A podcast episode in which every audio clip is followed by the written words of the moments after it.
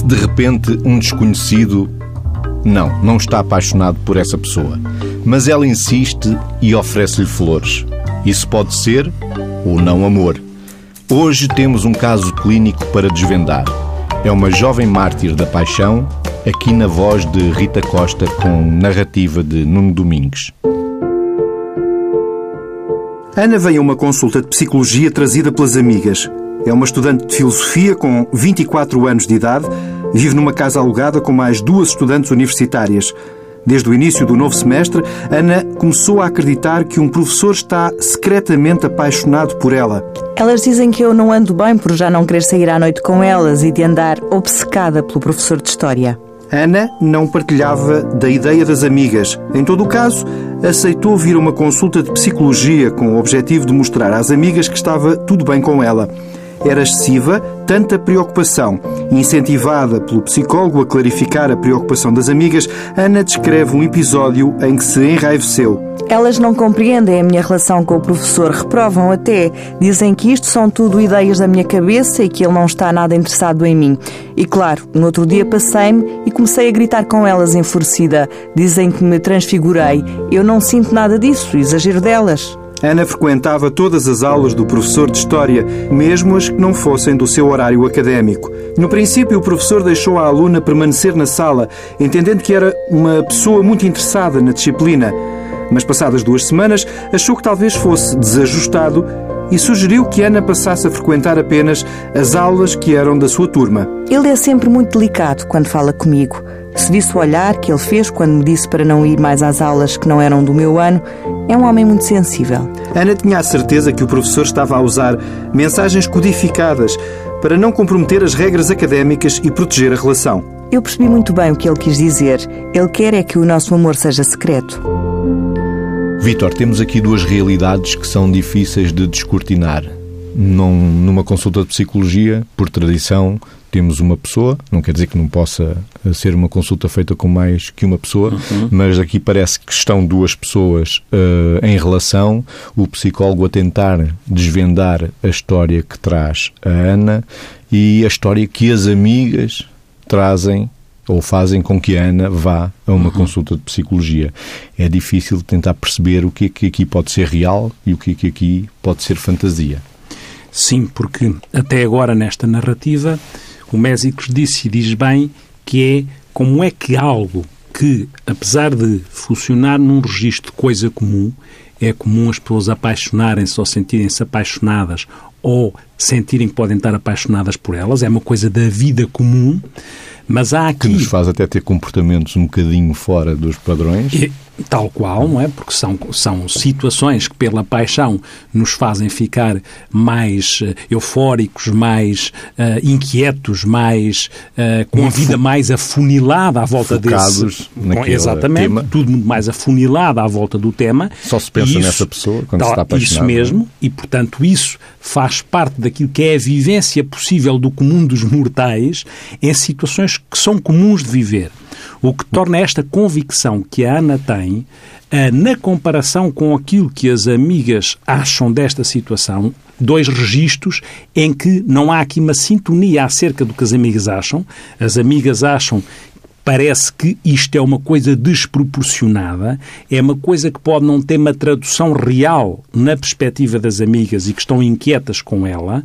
Esta obsessão, como se diz na narrativa, em que uh, o andar obcecada pelo professor de História e que, ao mesmo tempo, também diz na narrativa que o, o facto de a Ana se sentir de alguma forma confrontada com aquilo que as amigas acham não ser o que ela acha, faz com que, inclusivamente, ela se tenha enraivecido e respondido de uma forma uh, mais zangada, mais agressiva em relação às amigas. E, portanto, nós temos aqui algo que se é verdade, quando estamos em situações que nós até chamamos situações que estão fora da realidade e que nós aí chamamos de delírios, que são convicções absolutas, é, que não cedem à argumentação lógica e que não estão em, função daquilo que é um contexto cultural, não estão em função daquilo que é o mais comum e, portanto, muitas vezes, há alguns delírios, há alguns deles são delírios que podiam ser mais bizarros. Aqui não estamos, não estamos perante uma coisa bizarra. Há situações o que torna bizarras, a situação, nem comportamentos bizarros. Isso mesmo. O que torna a situação mais inquietante de analisar.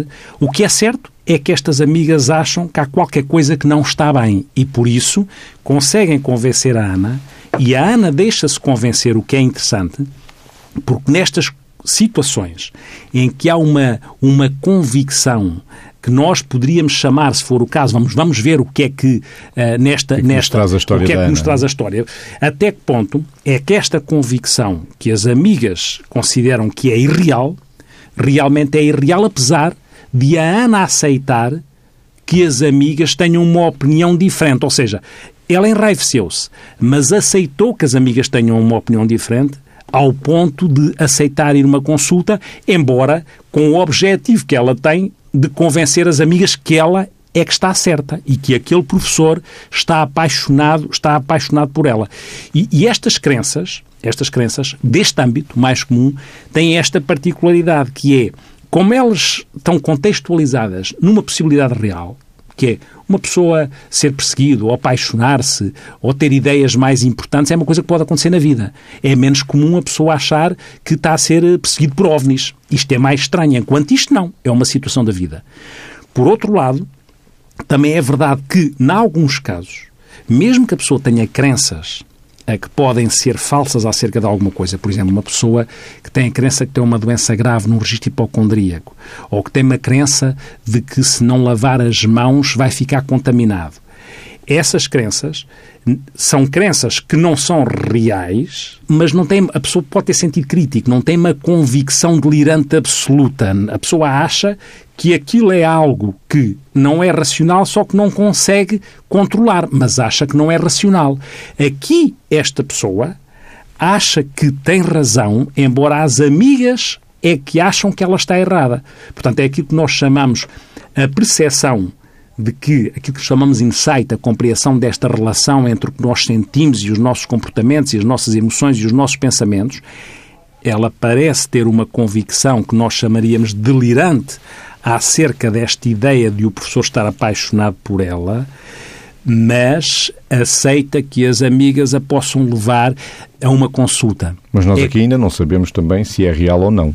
Vamos, vamos tentar Temos, é- perceber. te- temos esta noção de que, apesar de tudo, eh, Porque até podem ser eh, casos Por isso é que diz- que acontecem é com naturalidade. por isso um é professor pode se apaixonar pelo. por isso é não começamos- ser novo um, Isso. professor apaixonar-se por uma aluna.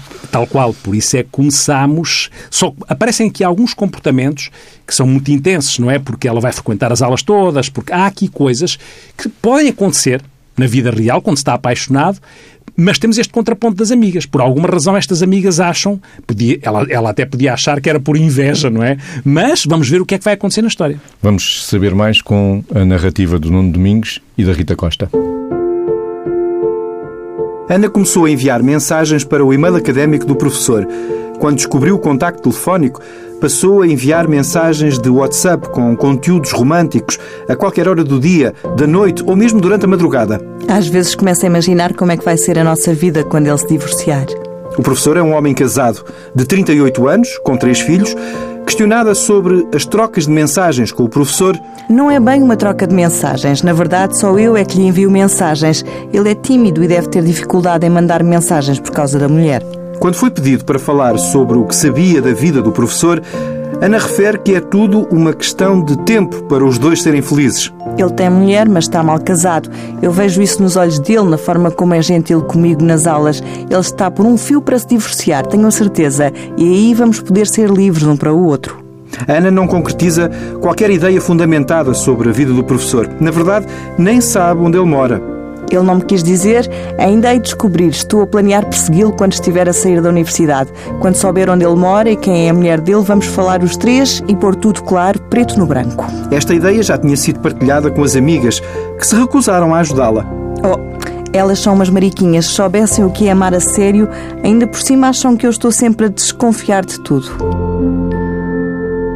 Vítor já fica aqui muito mais próximo à ideia de que é uma paixão não correspondida. Pelos vistos, o professor, um homem casado de 38 anos, com três filhos, que não devolve as mensagens à aluna e ainda a convida a não participar nas aulas, uh, não uh, dá a morada, não partilha a vida íntima com esta Ana, parece que há um amor só unilateral. A paixão é da Ana vamos sentindo que há uma construção dentro da cabeça da Ana acerca da possibilidade de ser amada por alguém, porque, como dizia bem, o professor vai dando sinais que não é real. Porque e... quando identifica que ela não está, está, está a ter comportamentos a mais e desajustados, ele tenta pôr fim a isso, tenta mudar esses comportamentos. E ela arranja uma nova lógica. Arranja uma lógica, essa isso mesmo. para esse corte do professor na e relação com ela. E vai interpretando qualquer sinal que o professor até emite para, no fundo, eh, contrariar aquilo que é a construção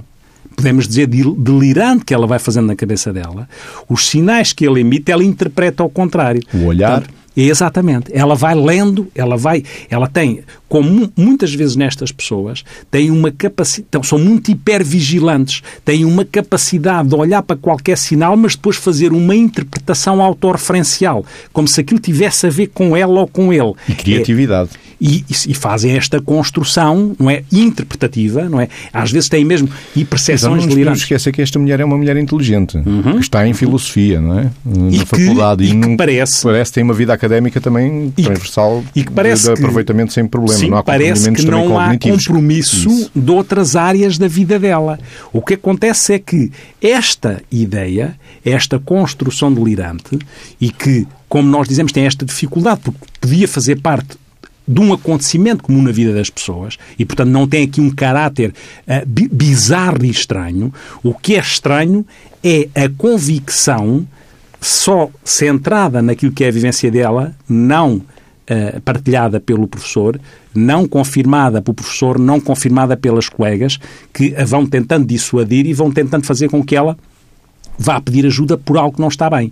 E por isso esta esta ideia de uma de, que muitas vezes nós sabemos na, na nossa na nossa área psíquica é, é disso que estamos a tratar que há nestas pessoas uma construção uh, delirante que pode ter a ver com várias características. Esta que está aqui, que é a ideia de que alguém está apaixonado por ela, chama-se uma, uma construção erotomaníaca que é... Muita, é um dos tipos de, de, de perturbação de delírio, Exatamente, que é um dos tipos de perturbação. É um dos conteúdos do delírio de uma perturbação delirante. Outros podem ser ainda o grandioso, o ciumento ou o persecutório, mas falaremos mais adiante. Sim, todos esses podem ser, e às vezes as pessoas podem ter delírios mistos. O que se acontece aqui é que, neste caso, esta pessoa está centrada nesta, nesta construção delirante. Por outro lado, ela não tem alucinações ela não tem uh, aquilo que é, tem essencialmente... Falámos no programa anterior, isso, da semana é, passada. Sim, e que alucinações, que são alterações da percepção. No caso da, da jovem que sentia pulgas e Isso tudo. mesmo. Ela não tem, ela não tem alterações da percepção. Ela tem alterações, ou tem uma alteração do conteúdo do pensamento. O conteúdo do pensamento está preenchido, está preenchido por esta convicção delirante que alguém está apaixonado por ela. E também sabemos, com alguma frequência, não quer dizer que sempre, muitas vezes são a ideia de que alguém importante, um professor, um chefe, um cantor, um atleta, está apaixonado pela pessoa. Há sempre esta ideia de que pode ser alguém com alguém, como eu digo, não sempre, mas alguém que tem, que é alguém que, que no fundo tem, dá esta importância à pessoa de ser amada por alguém com estas características, não é? E, e, há aqui, já se percebeu, que inclusivamente podem acontecer depois comportamentos mais irascíveis, mais irritados, mais disfóricos, quando a pessoa, por um lado, não se sente uh, uh, correspondida e, portanto, pode ter uma atuação. Aliás, ela diz que vai persegui-lo para tentar, para tentar levar a, a situação dela avante, não é? ela vai persegui-lo. É? Inclusivamente é? falar com a mulher e esclarecer tudo. Exatamente, ou Como seja... Se houvesse alguma tá, coisa para esclarecer. Por, porque há esta característica da cegueira que o delírio traz. Há a convicção absoluta, que não cede à argumentação lógica, e tem esta particularidade nestas, nesta, nestas situações. É que às vezes a pessoa não tem um insight verdadeiro, acha que aquilo é real, mas admite um certo insight deslocado, ou seja, aceita que as colegas possam, Ter de alguma forma, diferente. contrapor, contrapor, não é? E, mas não tem, até aqui nós não percebemos características importantes que nos podiam fazer pensar noutras situações de ordem psicótica. Psicótica quer dizer construir uma coisa fora da realidade. E há várias, não é? Desde a esquizofrenia, a perturbação delirante, à, perturbação. várias situações que têm estas características. Porque é que é uma coisa, não é outra? Porque aqui nós só temos um delírio, não temos, podíamos ter mais, mas não temos. Este delírio tem mais do que um tempo, não é? Que é importante, esta noção que já que é uma noção que pode durar mais de um mês, não é? Para, para caracterizar. E não tem é, não tem alucinações, não tem um comportamento desorganizado nem bizarro, nem, nem apanhamos aqui um discurso um discurso também desorganizado. E Ou o seja, humor também não é primário aqui, não é? E não, tem, e não, tem, e não, e não domina uma alteração do humor, seja, seja depressiva, seja, seja mais, mais eufórica, não é? Não acontece isso, não é? E não está onde ou aonde o comportamento pode se desorganizar é, é relacionado ao conteúdo do delírio. Não, não desorganiza o comportamento para as outras esferas da sua vida, porque ela é funcional nas outras esferas da sua vida. E esta seja, característica. Funcional em termos eh, sociais, sociais, académicos, tudo. Quando ela se isola, não é? Quando está obcecada e se isola, o isolamento, muitas vezes é importante para nós percebermos, quando uma pessoa se isola, isola porquê? Porque tem é preciso perceber a causa. São aquilo que nós chamamos sintomas negativos, em que uma pessoa, por exemplo, numa esquizofrenia, tem sintomas negativos da doença, em que a expressão emocional está diminuída, a vontade está diminuída, o autocuidado pode estar comprometido, a pessoa não se cuida, desinveste de si própria, porque a doença traz isso. Esta, a Ana, não tem isso. Portanto, a Ana, quando se isola, isola devido ao conteúdo do delírio, pela obsessão do delírio, não porque tenha uma sintomatologia que invada o resto do funcionamento dela. dela. E, portanto, estas características do delírio não quer dizer que uma perturbação destas não pudesse ter algum tipo de alucinação. Mas se tivesse alguma alucinação. Tinha que ter a ver com esta temática. Exatamente. Estaria relacionado ao conteúdo do delírio e seria tendencialmente menos bizarra. Não quer dizer que não pudesse ser, mas as alucinações ou os delírios mais bizarros têm mais a ver com outras situações psicóticas. Que é o caso de Ana imaginar que vai ter uma conversa com o professor e com a mulher do professor para esclarecer que a vida deles de casal já sim, não funciona sim. Uh, e ele tem um futuro com ela. Com ela, não é? Porque todo o mundo dela está construída à volta desta, desta, deste, deste desejo. Ao ponto, é, é muito interessante, porque ela vai fazendo interpretações de todos os sinais de uma forma autorreferência tem a ver comigo, não é? Aquela, aquilo que ela faz, quase com percepções lirantes, que é dar um significado lirante a um simples olhar. É, não é? Isto são percepções lirantes, que é atribuir um, um significado a uma percepção normal, que é eu olho para si e você rapidamente diz que o meu olhar está a emitir um sinal. Isto é dar uma, um significado a uma percepção um significado delirante. E ela faz uma coisa interessante. Ela vai, como ela acredita tanto que ele está apaixonado por ela, ela, quando qualquer sinal, ela serve para ela justificar que aquilo, aquilo serve para dizer que ele verdadeiramente está apaixonado. E, ele ele... e ela constrói um professor à imagem dela. Sempre. E, e ele é tímido. E quando ele ele exatamente. É tímido, não lhe responde quando... às mensagens porque é tímido. É, é, e é isso que eu estou a dizer. Ela arranja justificação para a justificação contribuir para a alimentação do delírio. E mesmo quando o professor diz que ela não pode, porque acha desajustado que ela não pode continuar a assistir às aulas, ela o que vai dizer é que aquilo tem a ver com mensagens codificadas, ou seja, ela, mais uma vez, dentro Protege do processo... Exatamente. Mais uma vez, ela mantém aquilo que é o delírio ser um delírio encapsulado. É um delírio que é sistematizado, ou seja, ela lê um sinal e constrói um delírio em cima. Não é bizarro nesse sentido. É é comum a gente apaixonar-se e é comum, quando nos apaixonamos, estarmos a ler sinais nos olhos dos outros. Aqui é que é a questão. É comum. Nós temos um desejo de dizer, ah, se calhar quis dizer aquilo, se calhar... Proteger a reputação do professor até podia uhum. fazer sentido, não é? Uhum. Este, este delírio é construído numa base que pode acontecer. O, a base é uma base comum, não é? Lá está, não, não é bizarro. É, é, não, não é bizarro, é uma, base, é uma base comum. E, portanto, é aquilo que nós diremos que é um delírio baseado numa, numa, numa, em algo plausível, e é sistematizado. Só que depois fica de tal maneira encapsulado que, embora o resto do funcionamento da pessoa se mantenha, que é isso que reenvia para uma perturbação delirante uhum. e não para outra perturbação psicótica da área da esquizofrenia, porque invade, de facto, as funcionalidades, os tais sintomas negativos, não é? mas eh, pode pode fazer com que, no momento em que a pessoa está uh, dominada por este delírio, a, a, vida dela é guiada por aquele delírio, com todas as consequências que podem advir, não é? Vamos procurar saber um pouco mais sobre Ana. Quem é uhum. Ana? Ana descreve-se como uma mulher sociável e inteligente. Por isso é que eu escolhi estudar filosofia. Gosto muito das questões da existência humana. Na história de vida, fala de outras paixões. Já não é a primeira vez que me apaixono por um professor. No terceiro ciclo, apaixonei-me pelo professor de Geografia. No desfiar da história, percebe-se que foi uma paixão não correspondida. Referiu que nesse ano o professor pediu transferência de escola. Nunca mais soube nada dele. Fiquei triste e não me apetecia conviver com ninguém.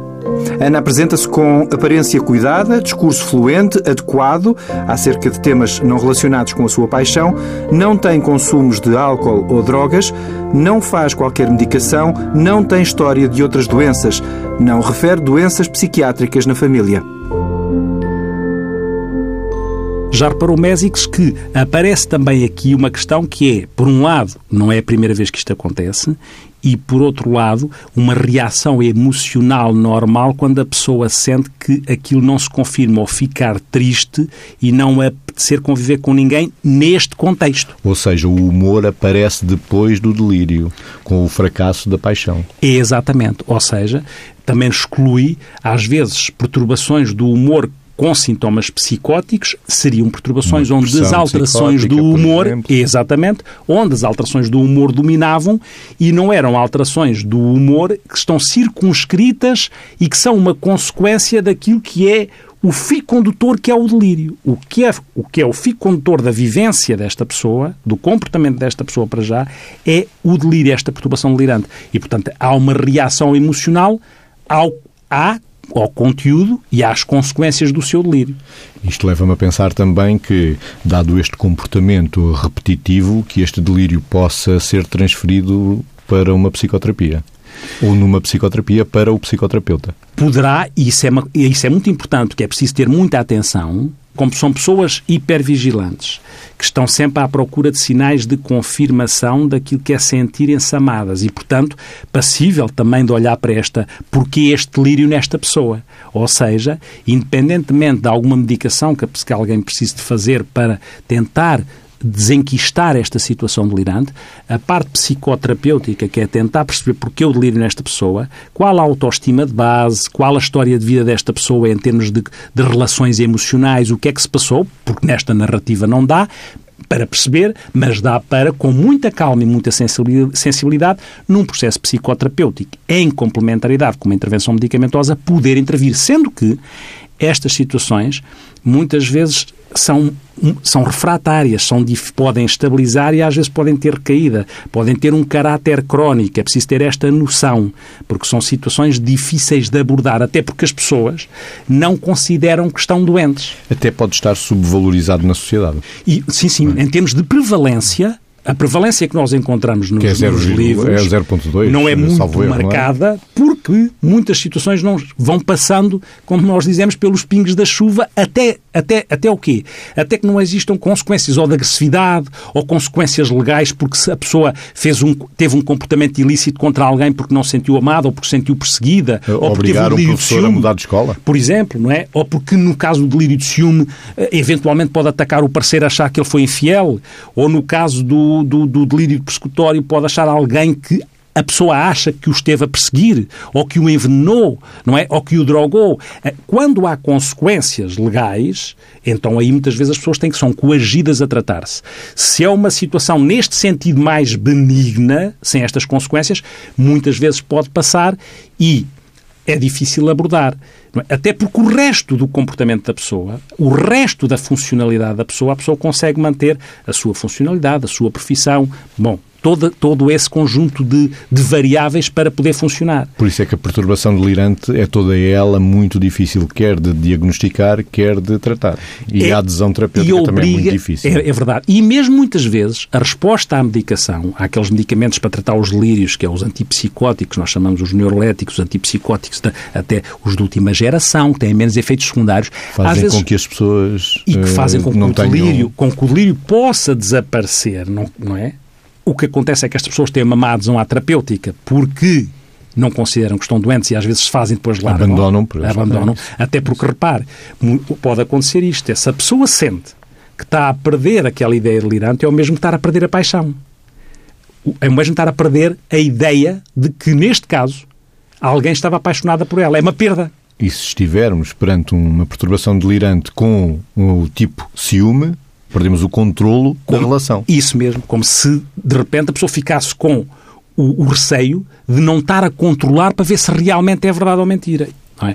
E depois tem esta característica, não é? Há, há, há pessoas das nossa, da nossa área que dizem que pode haver um contínuo entre a perturbação delirante e a esquizofrenia. Outros dizem que eventualmente não, que são entidades diferentes e com respostas terapêuticas diferentes. Bom, é uma reflexão mais académica, mas o que é importante aqui é perceber que é algo que é de facto difícil de abordagem, porque a pessoa pode não chegar até aos cuidados. Por outro lado, se chega, temos que ter uma sensibilidade na linha do que o médico diz, que é às tantas não facilitar ou não dar sinais que também potenciem a, interpretação, que é às tantas dizer assim, ah, você também, se for um delírio persecutório, você também está feito com o outro, porque afinal eu vi-o a fazerem um sinal, também está feito com as pessoas que me perseguiam.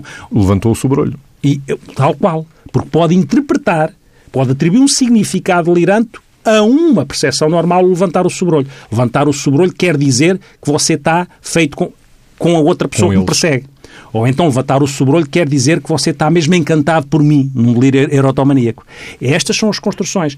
E na abordagem, muitas vezes é importante, como a pessoa, e às vezes o insight, o, o juízo crítico pode variar ao longo do tempo.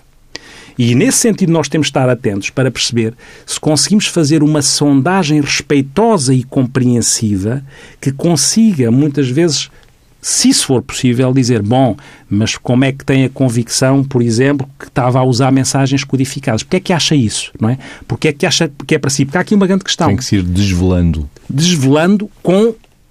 com é, é como se fosse uma sondagem com pinças. Sempre com respeito e compreensão, porque se pergunta, a pergunta básica é, então como é que nós fazemos? concordamos com aquilo que a pessoa está a dizer ou, ou, confrontamos a pessoa com aquilo que está a dizer, já que não é real? O confrontar. O confrontar é um risco, porque a pessoa vai embora ou pode ficar agressiva porque nós não estamos a compreender. O, o, fazer, o concordar, alimentamos o delírio. é uma cumplicidade e é alimentar o delírio. Portanto, tem que haver aqui a tal sondagem em função da escolha do momento mais adequado, do momento que permita abrir uma brecha para que nós possamos eventualmente entrar com sensibilidade e com respeito, procurando clarificar, procurando interpelar, procurando clarificar, mas sempre neste registro que é como se fôssemos uns terapeutas funâmbulos. Andamos na corda bamba a ver se conseguimos gerir e encontrar o ponto sem nos estatelarmos no chão. Porque, porque às vezes não há rede. Porque, porque, de facto, nesta situação, às vezes não há rede lá. E, portanto, pode correr, podia correr menos bem. É? E, portanto, esta sensibilidade. Aqui, neste caso, o psicólogo vai tentando clarificar isso. Eh, na conversa Sim. com a Ana. Por exemplo, quando questionada sobre a troca de mensagens com o professor, ela responde logo: não, são bem trocas. Não são bem trocas. Eu é que envio mensagens e ele não me responde. E o psicólogo conseguiu fazer essa intervenção que fez com que ela já abrisse um bocadinho a guarda, porque nesse, nessa altura ela tem, teve de admitir que ele não estava a cumprir, eh, não estava a corresponder. Mas ela depois arranja uma justificação. Mas teve que admitir na clarificação. O professor é tímido. É? Exatamente. Então, e o que é que sabe do professor? É? E depois é, e, e, e ele faz essa observação para tentar devagarinho, sem ameaçar... Até chegar à perseguição. Até chegar, de saber onde é que o professor isso, mora. Isso mesmo. E descobrir e, para poder falar com a mulher também. E depois há aqui uma questão. Há aqui na, aparece na narrativa que as amigas acham, que ela diz que as amigas acham que ela é muito desconfiada. Ou seja, há pessoas que têm na sua estrutura de personalidade Algumas pessoas com estas perturbações delirantes, na sua estrutura de personalidade, podem ter uma, uma estrutura de personalidade mais paranoide, mais desconfiadas em relação ao mundo e às coisas e às pessoas. E estas amigas achavam, ou ela diz que as amigas já achavam que ela era muito desconfiada. E, portanto, este registro também é interessante, não é? Que é esta, esta, esta maneira de olhar para o mundo um bocadinho mais desconfiada, o que, de alguma forma, pode tornar as pessoas mais vulneráveis àquilo que é este registro de disponibilidade mental para uma situação para uma situação destas é como se tivesse uma personalidade que nós dizemos pré-mórbida, portanto antes do delírio, com algumas características mais paranoides, não é? Uma perturbação, eventualmente não temos dados suficientes, mas podia ter uma perturbação paranoide da personalidade. Poderia, estamos aqui a aventar em função de sinais, não é? E os sinais apontaram-nos para uma perturbação delirante do tipo erotomaníaco. Vítor, falámos também, já tocámos no tipo somático, no tipo persecutório, no tipo somático que tem a ver com as questões do corpo, no tipo persecutório que tem a ver com as questões da perseguição, no tipo ciumento também tocámos. Falta o grandioso, Vítor. Há algumas pessoas que até têm o delírio que aquela pessoa na televisão está a ler aquela notícia porque é também uma mensagem para mim. O tipo grandioso também eh, acontece algumas vezes, mas é mais fácil, eu diria, talvez seja mais fácil de diagnosticar do que o tipo erotomaníaco ou do ciúme. Quanto mais bizarro porque for, aí já aponta para o bizarro. É mais é fácil bizarro, de ver, não é? Quanto mais bizarro for a situação, mais fácil se torna detectar. A grande questão é quando são coisas muito comuns, quando são coisas da realidade. A perturbação do lente mais comum é, acaba por ser a, a persecutória, não é? Mas também é verdade que há pessoas, quando nós dizemos que estas situações têm delírios sistematizados, o que nós estamos, estamos a, e, e plausíveis, nós estamos a dizer que uma pessoa pode estar no seu trabalho e achar que há três, três uh, colegas que estão a falar um com o outro e que de repente se cortou numa máquina porque se extraiu, e se tiver uma construção delirante, pode achar que extraiu-se porque aqueles colegas puseram a peça de uma forma alterada e agora estão a falar dele porque o querem tramar. Não é? e, e o ponto de partida, o ponto de partida é plausível, ou seja, podia acontecer alguém fazer isso, seria plausível na vida, não é? É menos plausível a pessoa que vive, que vive aqui em Portugal estar a dizer que a, a CIA anda a fazer um complô contra ele, uma pessoa normal, não é? É menos plausível. E este caráter plausível plausível é, torna, e esta sistematização torna a coisa mais difícil, não só de abordar, mas de detectar. Não estou a ouvir vozes, mas música e não estou com sentimentos persecutórios. É apenas o Miguel Silva, o sonoplasta Miguel Silva, que já fez uh, tocar a trilha do duplo sentido para fecharmos o programa. Vitor, antes de irmos ao eco existencial que temos de Bruna Lombardi, uma mulher bonita, fazia novelas no Brasil e também escreve poesia. Antes de irmos, dizia, ao poema, há uns encontros que importa fazer referência. Psicoterapia e outras abordagens terapêuticas é o lema do 20 Congresso Internacional de Psicologia da Criança e do Adolescente, que vai acontecer a 10 e a 11 deste mês, na Universidade de Lusíada, em Lisboa, e para o final da semana, sexta e sábado, em Beja, Fala-se de suicídio e de comportamentos autolesivos, da investigação à ação. É o 18º Simpósio da Sociedade Portuguesa de Suicidologia, um encontro que conta também com a colaboração dos serviços de psiquiatria e saúde mental locais. Vítor, Doces Delírios? É, é de título, Bruna Lombardi? É o título do nosso EC existencial, porque há, há delírios amargos, mas também há doces. Uh, e que diz: e o Deus que entrou em nosso quarto era vermelho e feminino, e eu tive um medo de excitação, desses que a gente prende a respiração, deseja e teme, e os opostos se tocam, sempre e sempre há de vencer nosso pior. Somos assim, pequenos magos, pequenos truques, pequeninas plumas sulférinas, coisinhas que cintilam, esferas, estrelas, espelhinhos, cartas dentro da manga, lenços coloridos, tudo em nós flutua, é sonho, abstração. A tua fé e o meu desejo de pecado caminham lado a lado e são tudo que nos escraviza nosso futuro, nosso passado, a nossa libertação.